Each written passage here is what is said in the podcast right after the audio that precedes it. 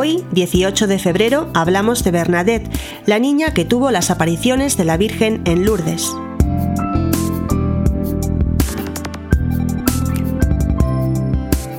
María Bernarda Subirús, hija de unos padres muy pobres, analfabeta y enferma de asma, fue escogida por el Señor y su madre para ser instrumento suyo y receptora de una gracia excepcional. Se cumple lo que dice el apóstol San Pablo, lo débil del mundo lo ha escogido Dios para confundir a los fuertes. El 11 de febrero de 1858, cuando iba a recoger leña con su hermana y una amiga, se quedó rezagada y cuando se disponía a atravesar el río como sus compañeras, tuvo la primera de las 18 apariciones de la Virgen en la gruta de Masabiel. Cuenta la misma Bernardita. En ese momento, apareció en la gruta una bellísima señora, tan hermosa que cuando se le ha visto una vez, uno querría morirse con tal de lograr volverla a ver. Venía toda vestida de blanco, con un cinturón azul, un rosario entre sus dedos y una rosa dorada en cada pie.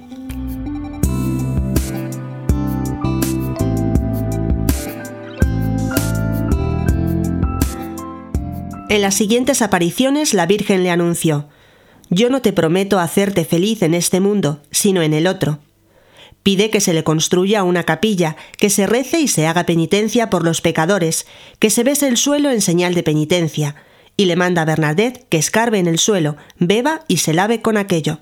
De allí brotará un manantial con cuyas aguas se han curado muchos enfermos y ha habido muchas más curaciones espirituales. Y el 25 de marzo, la bella señora descubrió su identidad. Yo soy la Inmaculada Concepción.